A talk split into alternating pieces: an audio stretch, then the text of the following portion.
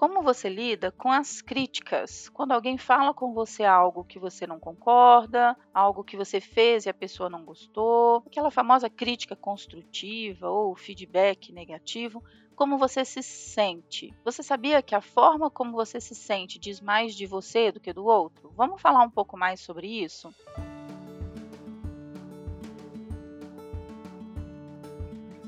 Olá, eu sou a Sheila, eu sou psicóloga e coach. Estou aqui para te ajudar a ter uma vida muito mais leve e feliz, tanto no âmbito pessoal quanto profissional. É muito comum nas sessões de mentoria, principalmente de desenvolvimento profissional, que as pessoas falem do tamanho desconforto que sentem quando são criticadas. Fala, Sheila, nossa, eu fiquei tão chateado porque eu recebi um feedback assim, assim, assim, assim.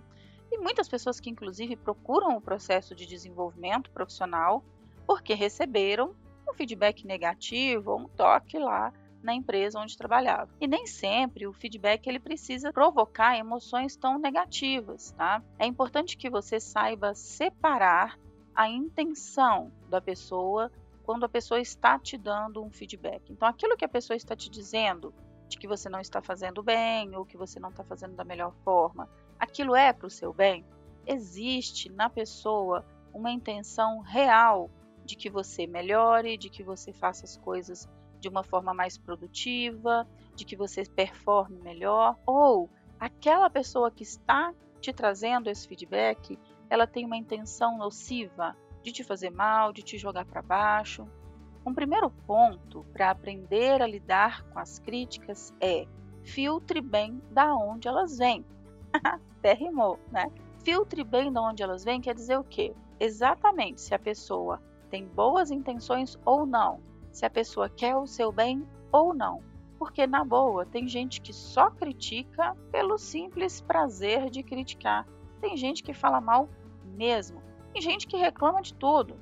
Eu não sei se já aconteceu com você, de você trabalhar com alguém, então você está ali dando o seu melhor, dando o seu máximo, chega cedo, sai tarde, faz aquilo assim da melhor forma possível não vem elogio, não vem reconhecimento, ninguém menciona nada que foi feito de bom, mas aí lá no final acha, sei lá, uma vírgula, um ponto para criticar. Desse modelo de crítica ou desse tipo de pessoa, desconfie, porque isso pode dizer sim da pessoa. A pessoa tem essa necessidade, possivelmente até patológica, de perfeccionismo, de colocar defeito em tudo. Agora, se a pessoa que está trazendo a informação para você é uma pessoa que, vez ou outra, te ajuda, demonstra que quer seu bem, demonstra que quer te ajudar a crescer. Você percebe até na forma respeitosa como ela traz para você a informação que de fato aquilo vai fazer bem para você. Então, aceite essa crítica como uma oportunidade de aprendizado. Tem gente que não faz esse filtro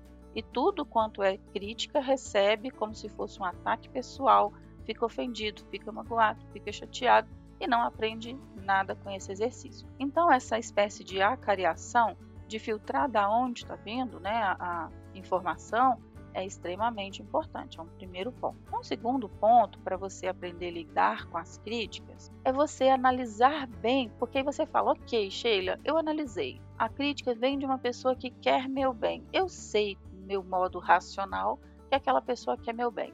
Mas ainda assim eu fiquei extremamente chateado, magoado, ofendido. Se isso acontece, é importante você olhar mais para dentro de você. Por quê? Se essa crítica bateu aí e doeu muito, é porque ela diz mais de você do que você imagina.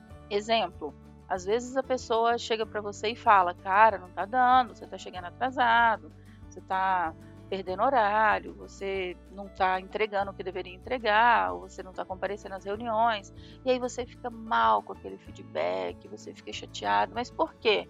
Porque é verdade, possivelmente. Porque você lá no seu íntimo sabe que não está dando o seu melhor. Existe ali possivelmente uma autocrítica grande, tá? uma autocrítica intensa, e aí quando alguém. É como se fosse assim: olha, eu já estou vendo isso mas saber que tem outra pessoa vendo me deixa muito constrangido. Então, se o feedback ou a crítica que a pessoa está te apresentando doeu muito, analisa bem, porque tem algum fundo de verdade aí. Possivelmente você concorda com o que a pessoa está te trazendo, tá? Um outro ponto é, Sheila, Muitas vezes eu recebo a crítica, eu encaro como oportunidade de aprendizado, eu melhoro o que eu posso melhorar, mas ainda assim eu sinto uma grande falta de reconhecimento. Eu sinto falta do elogio. A minha questão, uma cliente falou isso comigo uma vez, a minha questão não é nem só a crítica, a minha questão é a necessidade de ser vista, de ser reconhecida, de ser elogiada. E isso não acontece no meio agora. Seja no casamento, seja na vida pessoal, seja o pai, seja a mãe, seja o marido, a pessoa tem essa necessidade de ser reconhecida. E se é o seu caso, é importante que você desenvolva também ferramentas para não depender tanto do reconhecimento dos outros. É importante que você tenha as suas próprias ferramentas para reconhecer a si mesmo. A terapia, inclusive, tem várias formas, né?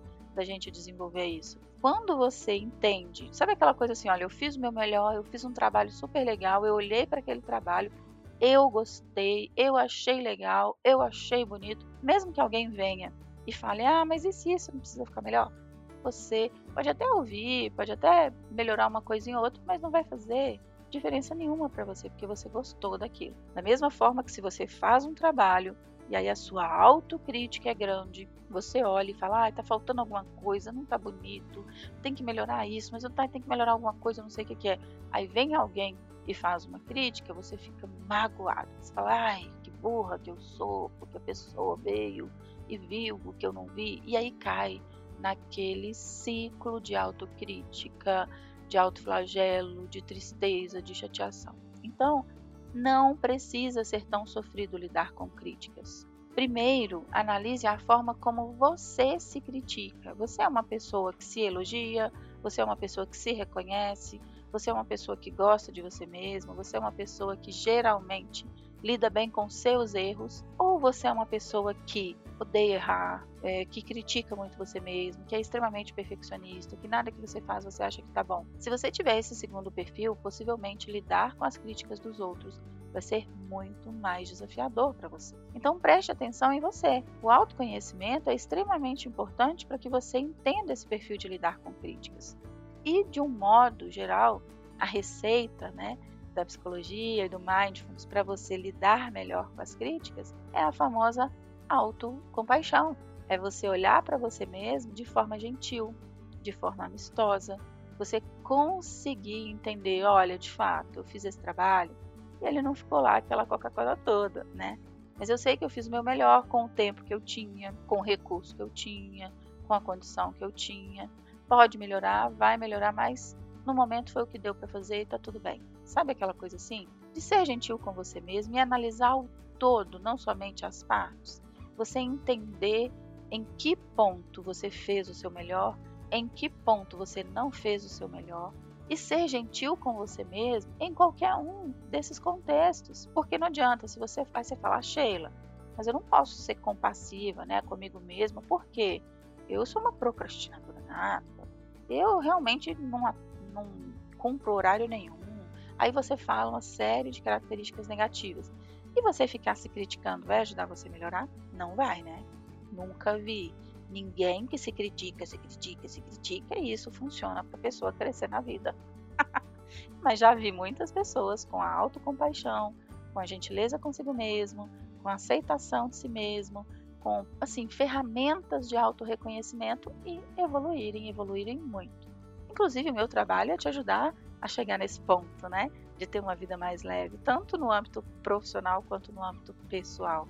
E se você tem muita dificuldade de lidar com isso sozinho, procure ajuda, seja minha, seja de outro psicólogo, você vai ter uma evolução muito mais rápida quando tiver os insights certos, as perguntas certas e as ferramentas certas para olhar para dentro de você.